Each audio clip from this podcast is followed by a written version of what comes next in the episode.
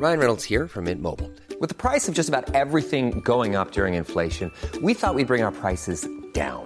So to help us, we brought in a reverse auctioneer, which is apparently a thing.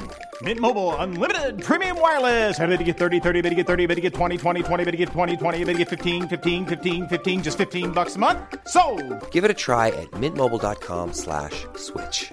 $45 upfront for three months plus taxes and fees. Promo for new customers for limited time. Unlimited more than 40 gigabytes per month. Slows. Full terms at mintmobile.com.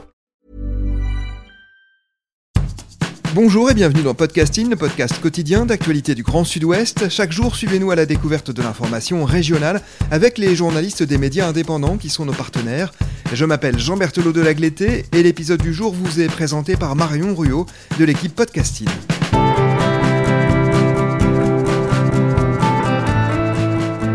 Aujourd'hui, nous avons choisi un article du média partenaire Revue Far West. Couple homosexuel, se marier au temple, c'est le titre de votre article. Bonjour Sévano Sébian Vartagnan. Bonjour Marion. Vous êtes journaliste en alternance pour le site Revue Far West et dans cet article, vous vous êtes intéressé à l'église protestante et au mariage homosexuel. Pour commencer, quelle est la place du mariage dans la religion protestante? Alors en fait, ce qui est important de, comprendre, c'est que le mariage n'a rien de religieux euh, pour l'Église protestante unie de France. Le mariage, c'est un acte civil, mais on peut recevoir une bénédiction à l'occasion de, de son mariage pour euh, marquer le coup.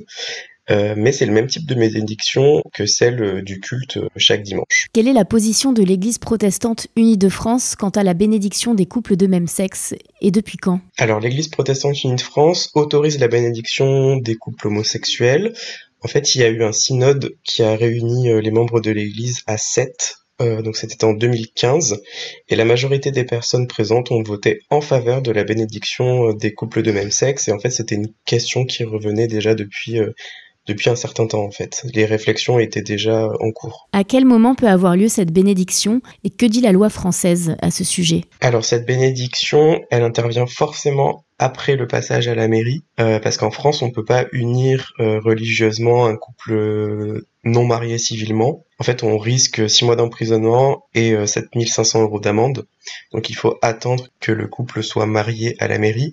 Et c'est pour ça qu'en fait, euh, avant la, la, loi pour le mariage pour tous, euh, la question de, de cette bénédiction ne se posait pas du tout à, à l'Église protestante unie de France parce qu'en fait, ils n'avaient juste pas le droit en fait. Qui sont les pasteurs qui bénissent les couples homosexuels qui en font la demande et pour quelles raisons acceptent-ils de le faire? Sur Bordeaux, il y a deux pasteurs qui ont déjà béni des couples de même sexe. Donc il y a Olivier Bresse qui est à la retraite et Valérie Mali qui était à l'époque au temple du A et qui est maintenant en Charente-Maritime. Et en fait, ils ont accepté car ils voulaient répondre à une demande sincère et motivée euh, religieusement. Et euh, je pense qu'il y a aussi une vraie euh, volonté d'aider son prochain et d'être vraiment en fait au service de l'autre et de, de les aider aussi à avancer dans leur vie. J'habite seul avec maman dans un très vieil appartement rue Sarrazate. J'ai pour me tenir compagnie une tortue de Canaries et une chatte pour laisser maman reposer. Très souvent, je fais le marché et la cuisine. Je range, je lave, j'essuie. À l'occasion, je pique aussi à la machine. Le travail ne me fait pas peur. Je suis un peu décorateur, un peu styliste. Mais mon vrai métier, c'est la nuit que je l'exerce travesti. Je suis artiste, j'ai un numéro très spécial qui finit en nu intégral. Après striptease, et dans la salle, je vois que les mâles n'en croient pas leurs yeux. Je suis un homme, comme ils Alors vous venez d'en parler, hein, le pasteur à la retraite, hein, Olivier Bress, euh, est, donc l'un d'entre eux. Dans votre article, vous dites que ce qui l'a frappé, c'est la similitude entre les couples hétérosexuels et homosexuels. Qu'est-ce qu'il veut dire? En fait, ce qu'il veut dire, c'est que les couples hétérosexuels et homosexuels sont traversés par, euh, par les mêmes questionnements. Euh, par exemple, il me, il me parlait du, du couple de femmes lesbiennes qu'il a béni, et il m'expliquait qu'en fait, il y en avait une qui était plus croyante que l'autre, que ça lui tenait un peu plus à cœur, etc et, euh, et que c'est aussi quelque chose qu'il a vu chez des euh, chez des couples hétérosexuels et qu'il n'y a pas vraiment de, de différence que même les questions euh, parce que du coup en fait il faut plusieurs entretiens avant avec un pasteur avant de pouvoir se faire bénir.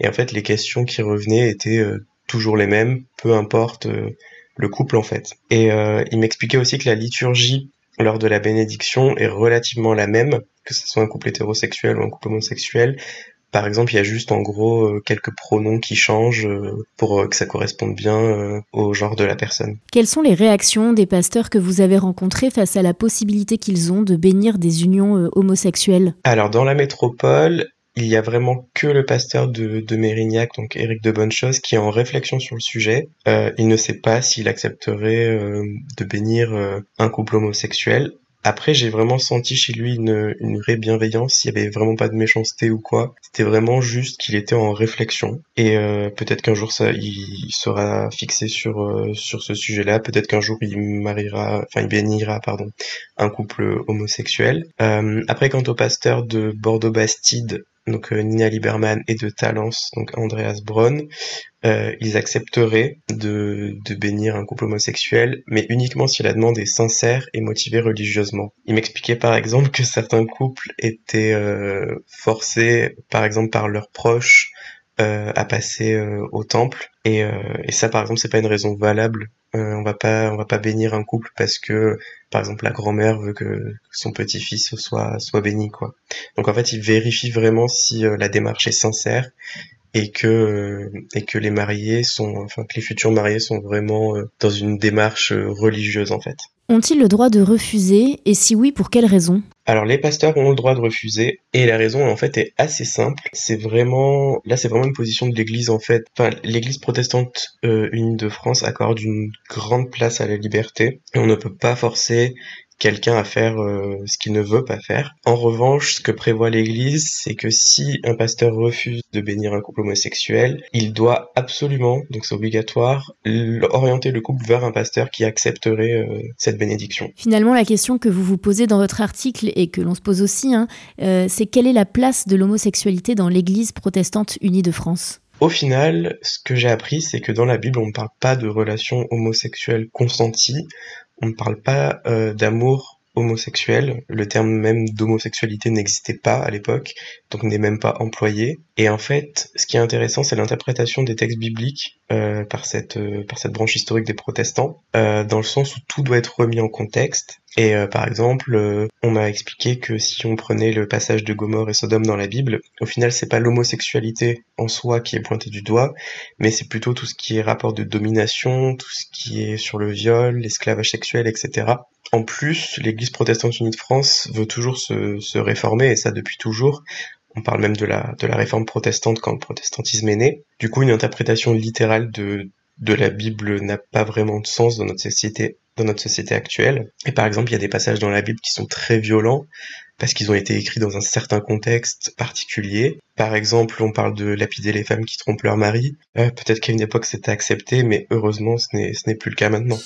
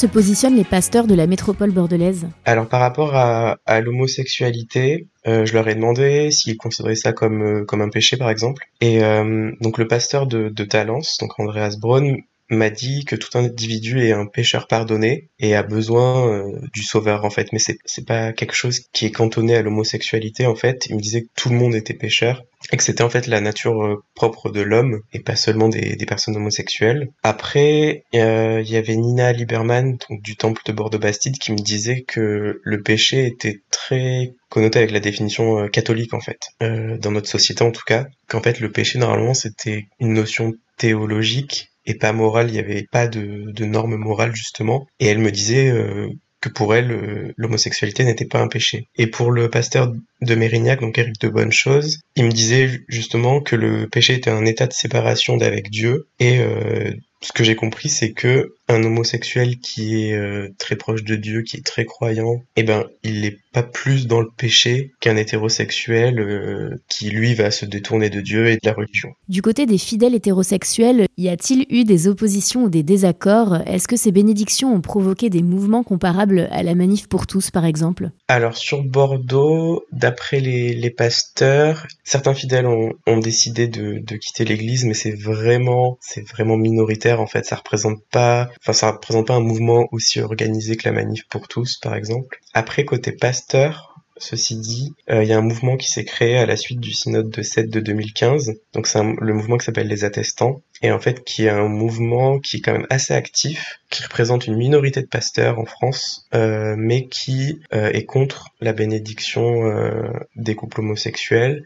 Et il y en a même certains euh, de ce groupe qui sont accusés euh, d'avoir pratiqué notamment des, thérapies de conversion, euh, notamment sur Paris. Et il y en a même un qui a été qui a été interrogé par par une commission à l'Assemblée à l'Assemblée nationale. Ce que ce que je veux dire, c'est que l'Église protestante unie de France est certes une église qui est assez, enfin qui a l'air assez progressiste et libérale au niveau des mœurs, mais c'est pas non plus euh, c'est pas non plus tout blanc. Il y a quand même des individus qui ne veulent pas euh, bénir les homosexuels et qui euh, qui bah, proposent même des thérapies de conversion et c'est quand même quelque chose de, de grave en tout cas. Sévan, est-ce que vous avez une idée de combien de bénédictions ont été célébrées à Bordeaux? Alors des bénédictions de couples homosexuels, il y en a eu à peu près une dizaine. Après, il faut savoir qu'en fait, on n'a pas de chiffres précis, que ce soit en Gironde ou même à l'échelle nationale, parce qu'en fait, l'Église protestante Unis de France ne fait pas de, statistiques euh, par rapport à, l'orientation sexuelle. En gros, on a, on peut avoir par exemple des chiffres au niveau, euh, euh, au niveau des mariages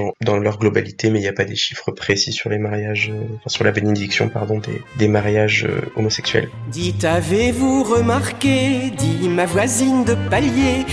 De deux tout concorde, j'ai le violon, vous les cordes, nos deux chats s'entendent bien. C'est un signe certain, vous tirez la couette à vous, je ne suis pas frileuse du tout. Vous possédez, j'en suis sûr, le permis, j'ai la voiture, à quoi bon tergiverser Voulez-vous m'épouser?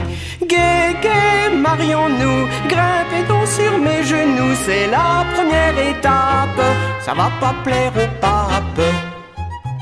Vous avez rencontré euh, un de ces couples, hein, Daniel et Jean-Marcel. Pourquoi ont-ils décidé de faire bénir leur union par une pasteur? Je pense qu'il y avait deux raisons principales. Donc la première raison, c'était vraiment de, de, mettre leur amour euh, sous, le, sous le regard de Dieu. Donc il y avait vraiment une dimension euh, religieuse.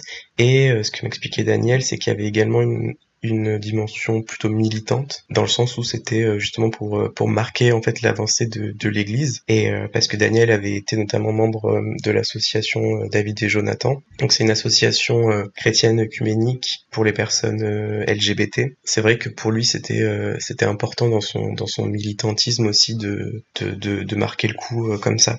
Selon vous ces bénédictions aident-elles les couples homosexuels à se sentir acceptés par la société à vivre pleinement leur amour aux yeux de tous à l'image des couples hétérosexuels Alors je pense que oui, ça aide. Le fait qu'une autorité euh, religieuse accepte leur amour montre euh, montre qu'en fait euh, les homosexuels sont traités comme tout le monde, qu'il n'y a pas de, de vraie distinction. Après, j'ai aussi conscience que l'homophobie est très ancrée dans notre société et qu'il faudra encore beaucoup de temps pour que les couples homosexuels puissent vivre pleinement leur amour sans, par exemple, s'autocensurer dans l'espace public, de peur d'être victime d'agressions homophobes, d'agressions oui verbales ou même physiques. Et ça, c'est encore le cas en, en 2021 et je pense que même s'il y a des avancées, je pense que c'est quand même important de le garder en tête et euh, la loi sur le mariage pour tous n'a pas non plus euh, tout changé euh, et on, on, le voit encore aujourd'hui. Merci beaucoup Sévan Osébian Vartagnan d'avoir été avec nous. Merci à vous pour l'invitation. Je recommande la lecture de votre article, il s'appelle Couple homosexuel se marier au temple et il est à retrouver sur le site de Revue Far West. Merci Marion Ruot, c'est la fin de cet épisode de podcasting, production Anne-Charlotte Delange, Juliette Chénion, Lisa Feignet et Mathilde Deleuil. Iconographie Magali Marico, programmation musicale Gabriel Taïeb, réalisation Olivier Duval. Si vous aimez Podcasting, le podcast quotidien d'actualité du Grand Sud-Ouest, n'hésitez pas à vous abonner, à liker et à partager nos publications. Retrouvez-nous chaque jour à 16h30 sur notre site et sur nos réseaux sociaux, ainsi que sur ceux des médias indépendants de la région qui sont nos partenaires. Retrouvez-nous aussi sur toutes les plateformes d'écoute, dont Spotify, Apple Podcast ou Google Podcast. Podcasting, c'est l'actu dans la poche.